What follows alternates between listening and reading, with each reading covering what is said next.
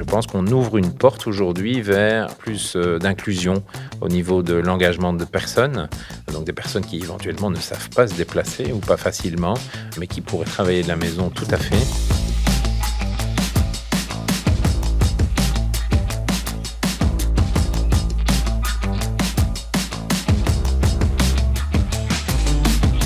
Chaque entrepreneur serait prêt à payer pour pouvoir prédire l'avenir. C'est une tâche difficile car le futur est empli de contradictions. Je suis Caroline Veit et dans Le Paradoxe, un podcast de Dell Technologies en collaboration avec EcoConnect, je m'entretiens avec Arnaud Bacro, Country Manager chez Dell Technologies Belux.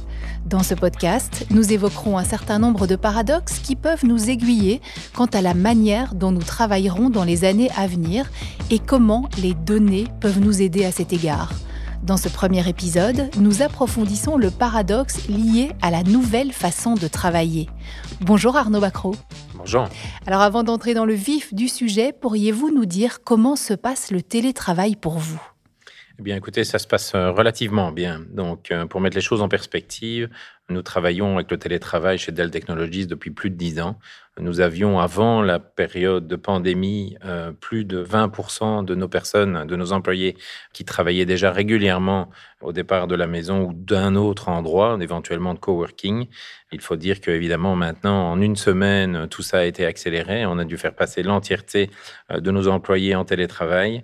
On a dû leur fournir le matériel pour ceux qui n'avaient pas le matériel associé, que ce soit un PC supplémentaire, que ce soit un écran supplémentaire, un clavier, et pour certains même la possibilité de venir chercher une chaise de bureau ou un bureau dans nos propres bureaux dans lesquels nous venions d'emménager une semaine avant le premier lockdown.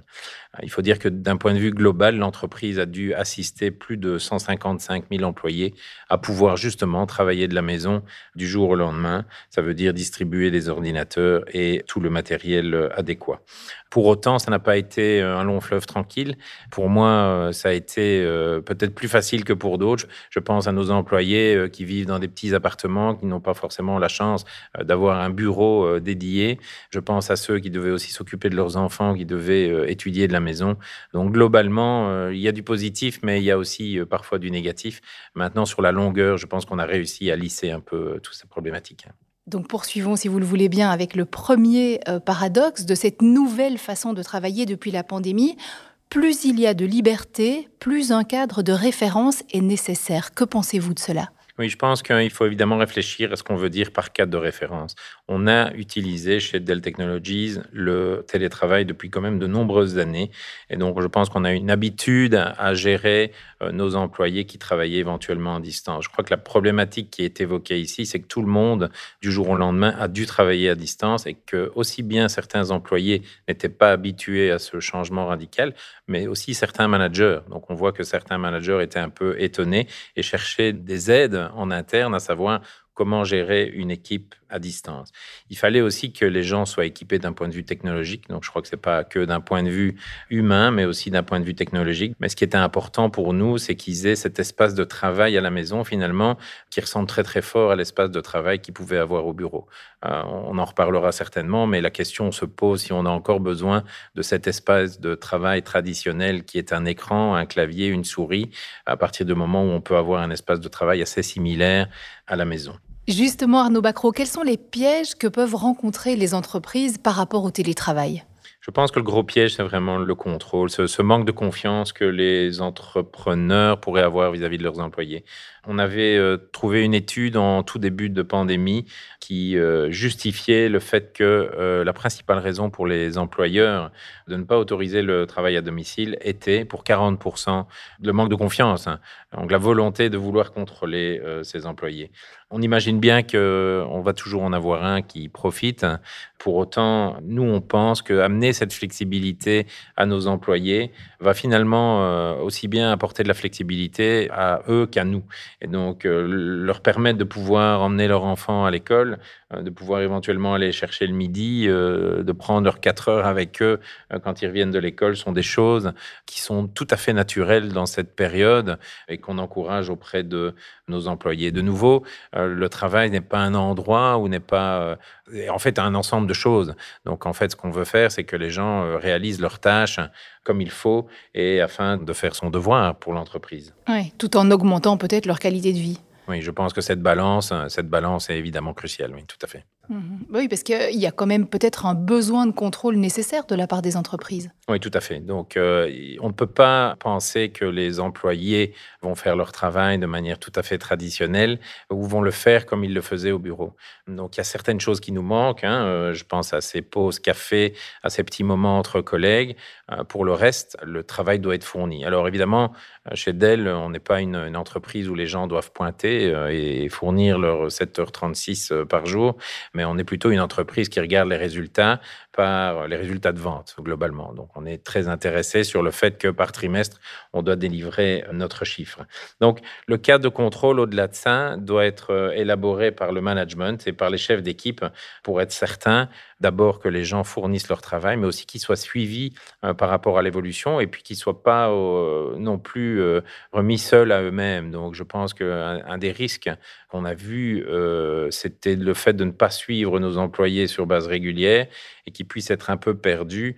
Euh, ils n'ont plus ces guidelines, ils n'ont plus cette structure qu'on pouvait avoir quand on allait tous les jours au bureau, qu'on voyait notre manager le matin, on savait qu'on avait notre réunion d'équipe tel jour, et puis c'était une routine qui s'était installée. Donc on a dû non pas euh, établir plus de contrôle, mais on a dû mettre des points euh, de relais, des points de communication avec nos employés afin de s'assurer que le travail était bien fourni.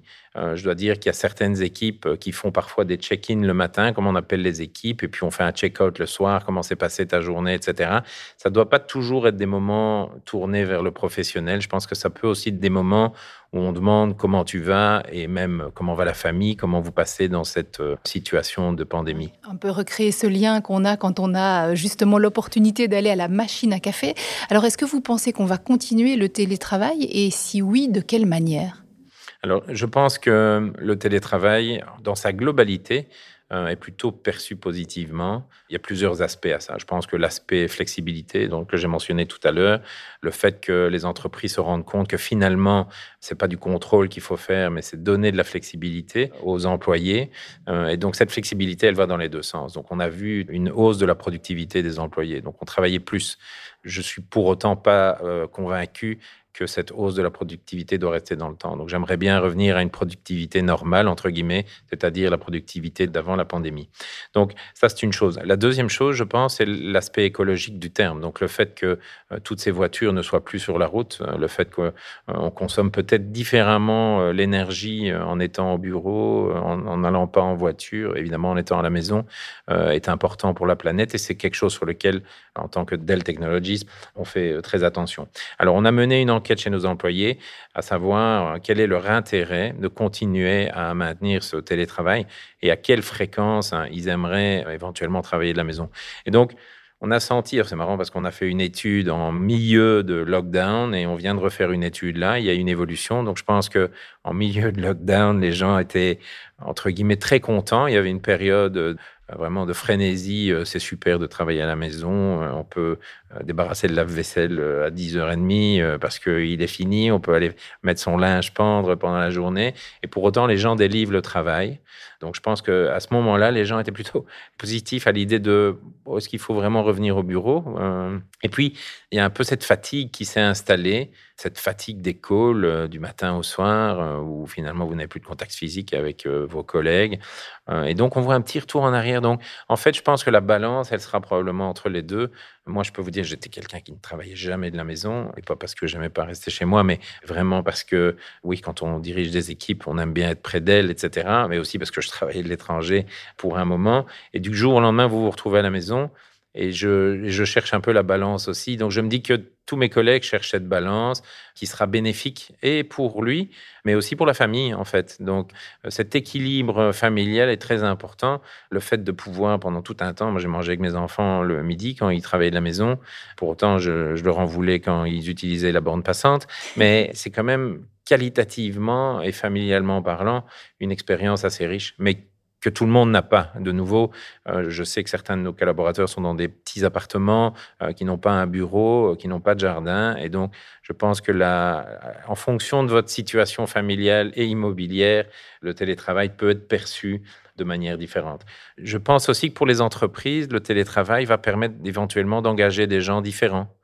C'est-à-dire que dans le temps, on engageait des gens parce qu'ils pouvaient venir au bureau, parce qu'ils pouvaient rencontrer les clients.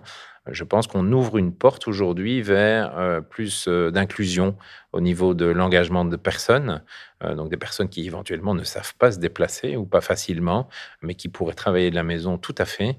Je pense aussi éventuellement à de la main-d'œuvre étrangère.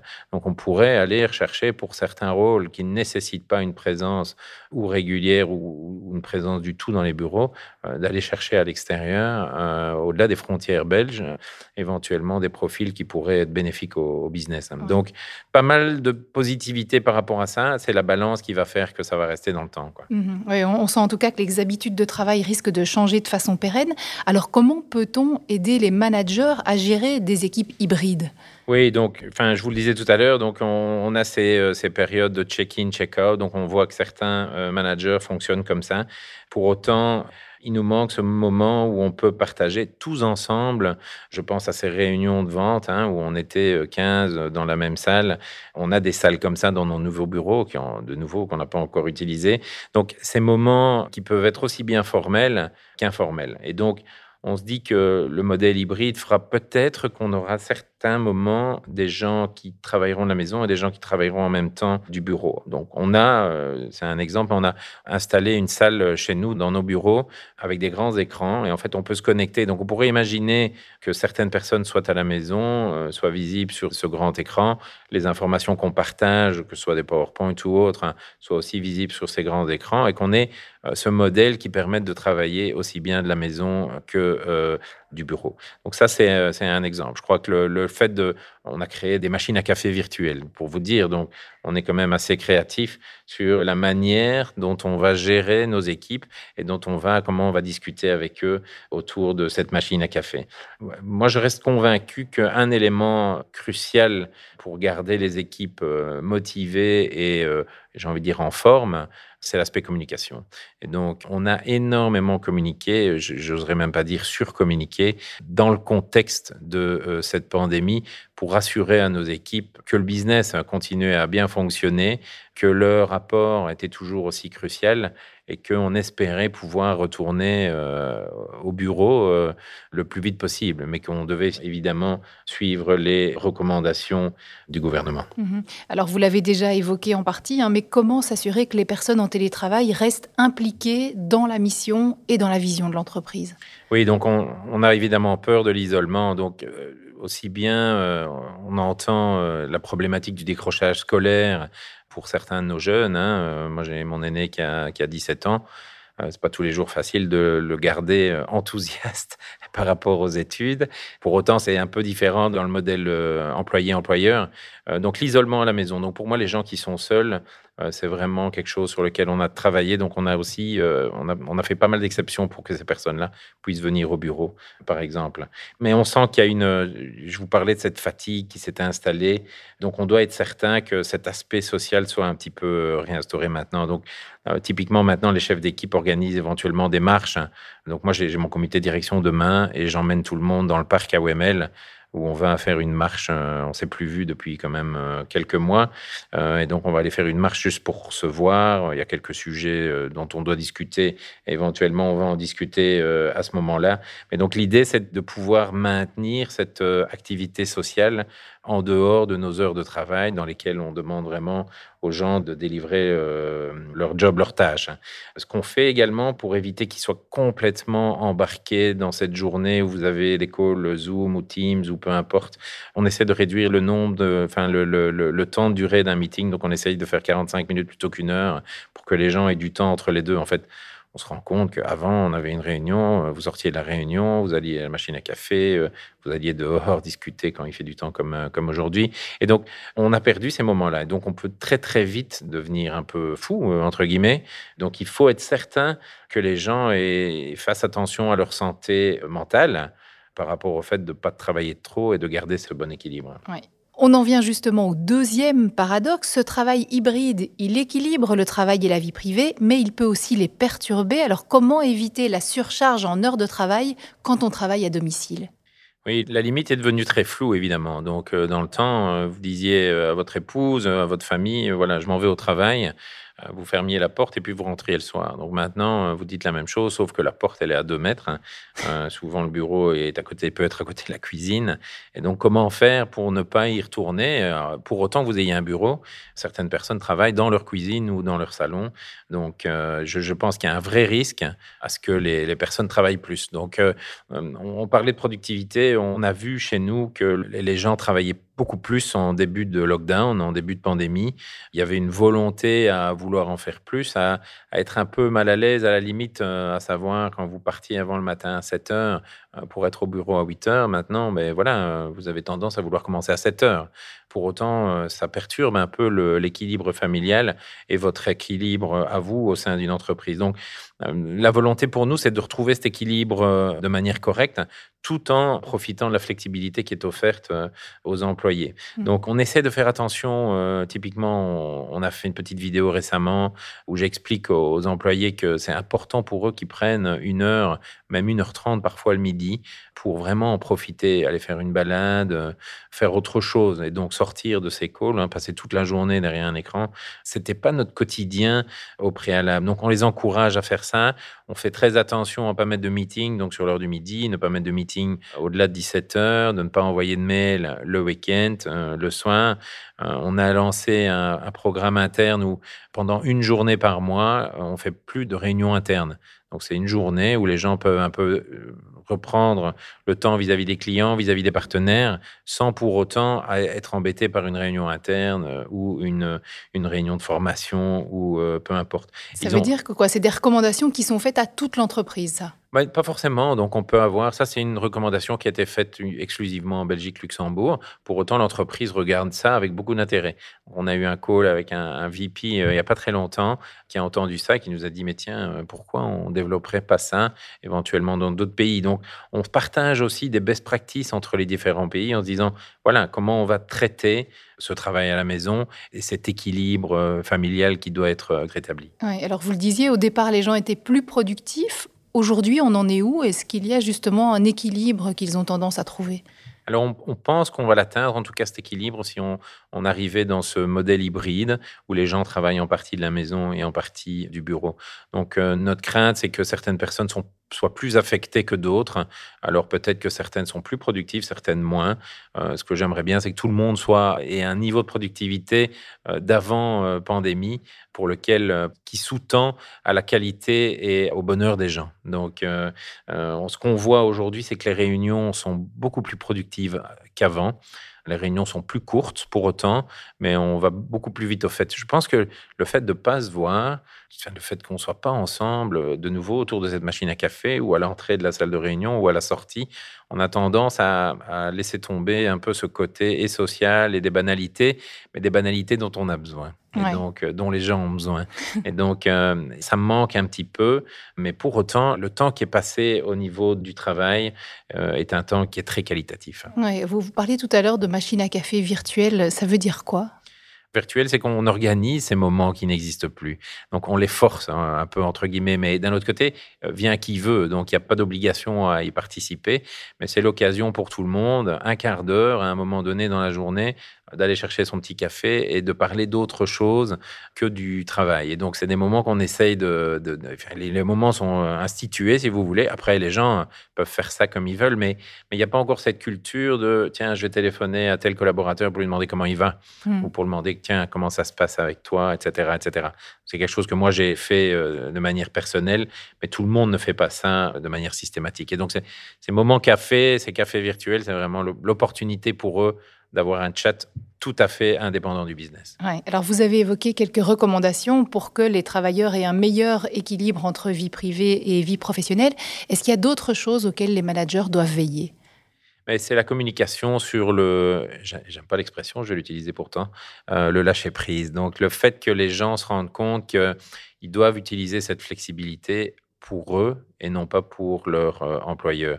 J'aime bien l'idée qu'on ait en tant que manager des exemples pour nos employés. Donc moi, je communique quand je vais conduire mes enfants à vélo à l'école, euh, je le mets sur les réseaux sociaux, j'en parle avec mes employés. J'ai commencé personnellement à faire du pain moi-même avec mon levain, etc., en début de pandémie, j'ai partagé ça avec mes employés en disant, mais trouvez-vous des occupations, une activité qui vous nettoie le, qui vous nettoie un peu la tête par rapport à ces journées passées devant un écran. Et donc, c'est des choses sur lesquelles la communication est clé, je pense, mais c'est aussi le fait qu'ils se rendent compte que les managers de l'entreprise sont comme eux. Moi, j'aime bien, j'exagère peut-être, mais quand mes enfants rentrent de l'école et qu'ils passent derrière moi, euh, alors je suis en call euh, avec euh, qui que ce soit, et alors ils sont gênés parce qu'ils se rendent compte qu'ils sont dans la caméra. D'un autre côté, c'est naturel, et puis c'est la vie de tout le monde, quoi.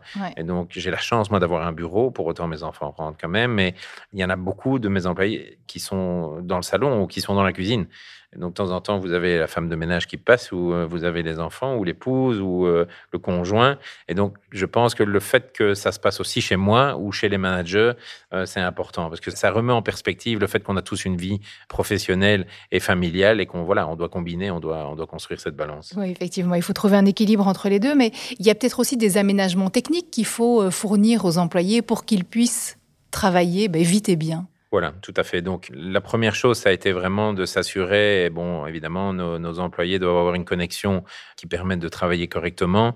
Il y a beaucoup d'efforts qu'ils ont fait par Proximus aujourd'hui pour justement amener la fibre à la maison. Mais donc, il faut se rendre compte qu'à un moment donné, je parle de nouveau dans mon cas, mais bon, moi je travaillais, mon épouse euh, qui est dans l'enseignement travaillait aussi de la maison, mes trois enfants travaillaient aussi de la maison, et donc du jour au lendemain, vous vous retrouvez avec une famille de cinq qui doit utiliser la bande passante euh, qui n'était pas prévue pour ça. Donc, euh, on sent qu'il y a eu pas mal d'adaptations qui ont été faites et en tout cas beaucoup de qualité qui est fournie par les fournisseurs euh, de bande passante, de Wi-Fi, etc. auprès des maisons. Donc, ça, c'est une première chose. Et puis, le reste, c'est vraiment le fait d'être équipé finalement aussi bien, voire mieux à la maison qu'on l'était au bureau. Donc, on parlera encore de l'évolution des bureaux, mais euh, c'est à se demander si un bureau avec un espace de travail, un clavier, un écran et votre ordinateur portable est encore quelque chose euh, qui va se maintenir dans le temps, ou bien si on va évoluer plutôt vers des espaces de collaboration. Donc, il faut que c'est nos employés aient cette qualité de vie d'un point de vue professionnel chez eux pour s'assurer qu'ils puissent travailler correctement. Puis je, vous en ai parlé tout à l'heure, mais donc l'espace de bureau, c'est aussi une bonne chaise. Donc euh, moi, je, je, me suis vite rendu compte que la chaise que j'avais à la maison, c'était bien une fois de temps en temps, mais c'est vraiment pas bien quand vous êtes 8 euh, heures ou 10 heures assis dessus euh, pendant 5 jours d'affilée. Et donc, de ce point de vue-là, on a aussi offert l'opportunité à nos employés de venir emprunter une chaise de bureau dans la mesure du possible. Il y en a pas mal, en fait, qui l'ont, il y en a pas mal qui l'ont fait. Oui, bah oui, c'est important évidemment de pouvoir travailler correctement chez soi. Alors le troisième paradoxe nous ramène au lieu traditionnel de travail. On va parler des open space qui favorisent la communication et perturbent la concentration. En tout cas, c'est ce qu'on entend souvent. Oui, oui, c'est assez comique parce que euh, dans la vie, j'ai l'impression qu'il y, a toujours cet effet balancier. Et donc, on part dans une direction en se disant ça, ça, ça va être génial. Donc les bureaux pour tout le monde, c'est fini. Hein. Donc dans les années 70, quand vous voyez des séries qui sont tournées dans les années 70, tout le monde a son petit bureau, etc. C'est peu d'open space. Et puis on a rayé ça de la carte, quoi. Hein. Donc euh, fin du euh, siècle, on a complètement rayé ça de la carte et on a dit open space pour tout le monde. On se rend compte aujourd'hui, allez, c'est vraiment un souci d'un point de vue euh, bruit, d'un point de vue concentration. Et donc il y a un genre de retour en arrière, si je peux me permettre. Aujourd'hui, il y a vraiment un retour en arrière à savoir, à la limite, cet espace de travail, est-ce qu'il doit être encore au bureau? Est-ce qu'on ne peut pas avoir un autre espace de travail euh, fourni par l'employeur? Mhm. et, si on reste dans un bureau traditionnel, qu'est-ce qu'il faudrait peut-être mettre en place pour que chacun puisse euh, travailler et se concentrer? Oui, donc je pense que le, nos bureaux, alors c'est de nouveau, nous on est rentré dans nos installations une semaine avant le, le, premier lockdown, mais nos bureaux vont évoluer vers des espaces de collaboration, de formation. On se rend compte qu'il y a des activités qui peuvent pas être faites en télétravail, donc euh, où on a besoin de la, présence physique des gens pour vraiment justement euh, supporter la concentration. Et donc ces éléments-là, ces choses-là, ces, ces moments-là, c'est tout ce qui est lié à brainstorming, créativité. C'est ce qui va être sur la formation. Donc on se rend compte que les formations, les gens sont fatigués après un moment euh, sur derrière leur écran. Donc si vous voulez vraiment capter leur attention, il y a besoin d'être en, présentiel, si, vous, si je peux utiliser cette expression-là. Et donc, nous, on est en train de réfléchir comment on va adapter nos bureaux par rapport à ça.